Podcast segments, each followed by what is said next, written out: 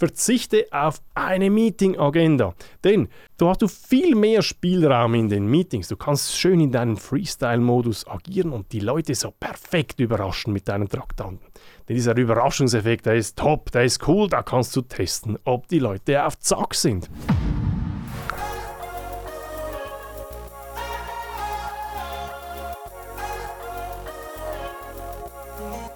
Hallo, hier ist Patrick Müller von iTrust. Willkommen bei unserem Podcast Digital erfolgreicher Arbeiten für Führungskräfte und digitale Champions.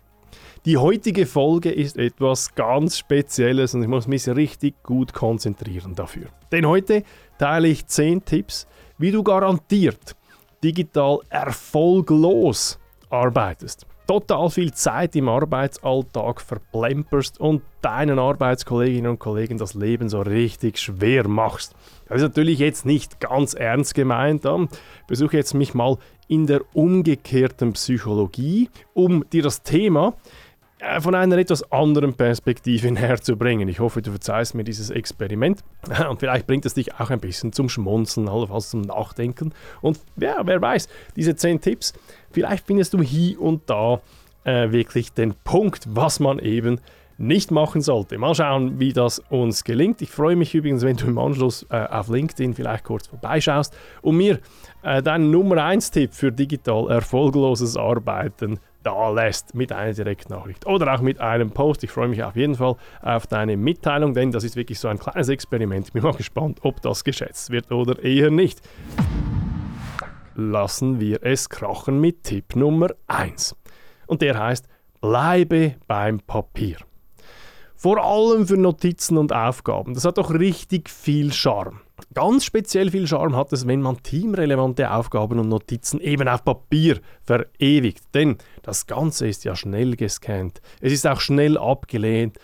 Und falls jemand danach fragt, kann man das ja jederzeit dann auch übermitteln per E-Mail oder so. Oder vielleicht gebe ich dann auch gleich das ganze Papier dem Kollegen oder der Kollegin.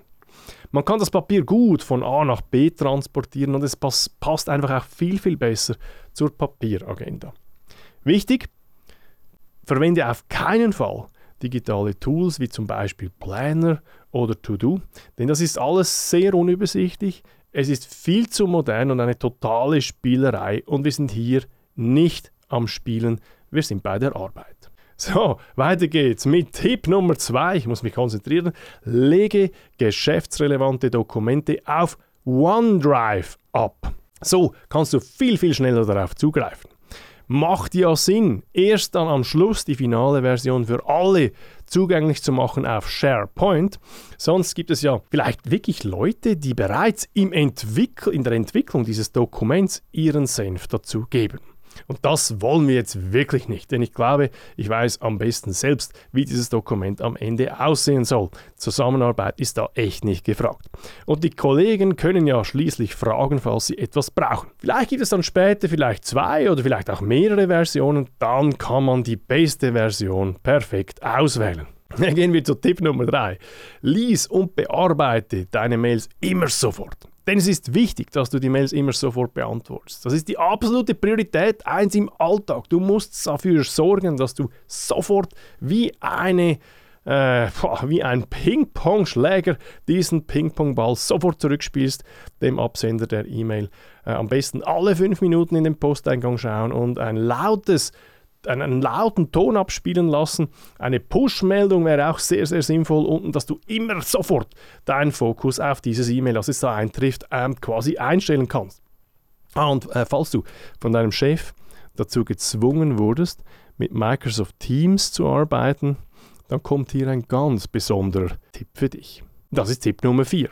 Kommuniziere ausschließlich via Teams-Chat. Denn der Teams-Chat, also der Chat, der geht sehr viel schneller und direkter als der Teams-Beitrag, der da mühsam äh, zu erstellen ist.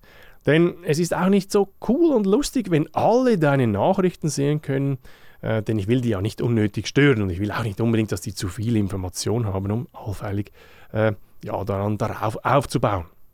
So kannst du sicher gehen, dass deine Infos im kleinen Rahmen bleiben und das ist doch immer schön, wenn man das so bei sich im Silo halten kann. Erstelle gerne auch diverse Gruppenchats, denn die sind sehr praktisch. Ähm, und falls du dann trotzdem mal einen Teams-Beitrag schreibst, mach auf keinen Fall Notifizierungen, also diese Ad äh, und dann den Namen oder ein Tag. Mach auf keinen Fall einen Betreff, denn sonst wird das viel zu übersichtlich.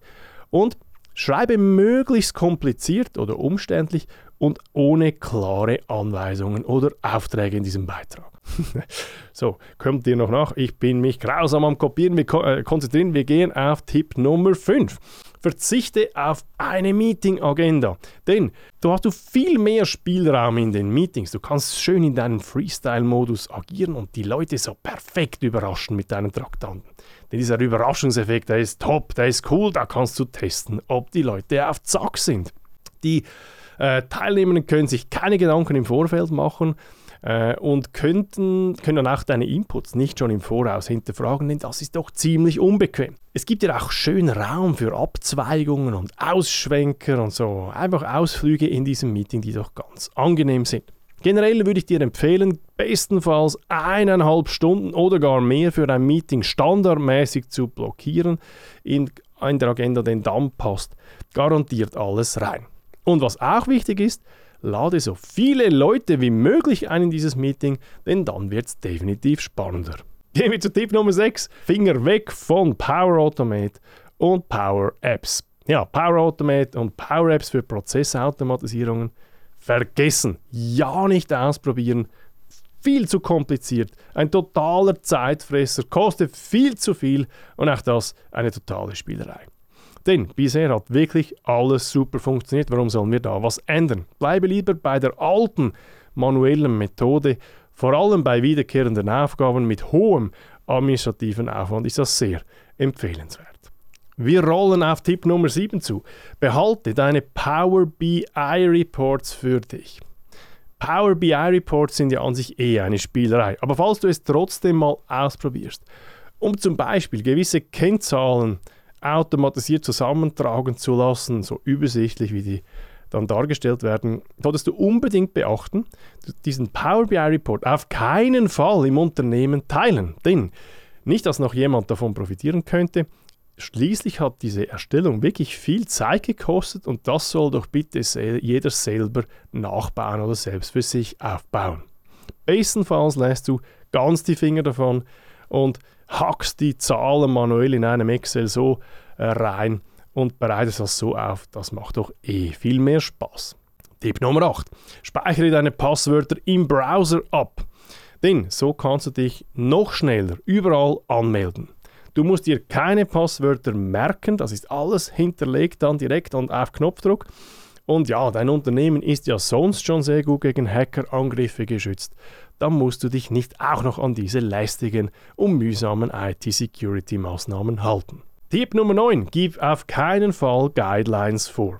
Darauf musst du wirklich achten.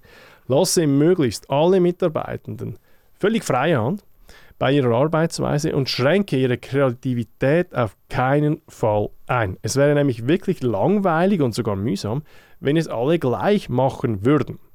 Effiziente Arbeitsweise muss man nicht lernen aus meiner Sicht. Das kommt echt von alleine. Jetzt Tipp Nummer 10, der beste, der wichtigste, bleibe konsequent bei deiner bewährten Arbeitsweise. Altbewährtes soll man einfach stehen lassen. Das hat immer gut funktioniert bisher. Und die Jungen, die kommen und wollen dir erklären, wie du jetzt arbeiten sollst, vergiss das. Hör nie auf die, die wissen das wirklich nicht, die haben keine Erfahrung. Und Achtung, auf LinkedIn und YouTube gibt es schon sehr viele Leute, die gute Tipps für moderne Arbeitsweise verbreiten. Am besten machst du einen großen Bogen um die, denn das sind alles Scharlatane und wollen quasi einfach den Status quo verändern und haben nur Eigeninteresse. Zusammenfassend, ich hoffe, du konntest viel mitnehmen quasi. Wichtig ist, bitte schau auf keinen Fall auf unserer Webseite vorbei, itrust.ch und folge mir bitte auch auf keinen Fall auf LinkedIn. Bitte auch nicht unsere Videos auf YouTube anschauen, denn da ist viel, viel, viel Inhalt drin, der echt nicht benötigt wird. Das wäre gefährlich, es könnte dich zum digital erfolgreicheren Arbeiten verleiten. Boah, so, das war jetzt diese doch ziemlich anstrengende Podcast-Folge, zumindest für mich. Ich äh, weiß nicht, ob es für euch ähm, ähm, ja, spaßig war oder beziehungsweise vielleicht sogar die eine oder andere Einsicht kannte. Ob ihr überall überall äh, ja, quasi gemerkt habt, was eigentlich der Fehler war in diesen 10 Tipps. Da bin ich echt gespannt. Ähm, ja, ich freue mich bald von dir zu hören. Ja, und ich freue mich auch, äh, bitte, bitte, wenn ihr diese Tipps jetzt ja nicht so umsetzt, denn das wäre dann wirklich keine günstige äh, Sache für modern, modernes digitales Arbeiten. Vielen Dank, dass ihr äh, die Zeit mit mir verbracht habt. Ich freue mich aufs nächste Mal, wenn es dann wieder etwas ernster wird. Äh, macht's gut und bis bald.